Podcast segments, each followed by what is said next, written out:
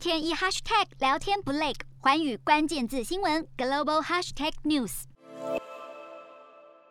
疫情重创下，越南出现严重的缺工潮。根据数据显示，去年疫情大流行的期间，超过两百万的工人离开大城市返乡，而这一波返乡潮导致多个行业劳动力通通短缺，其中影响最大的就是纺织还有制鞋业。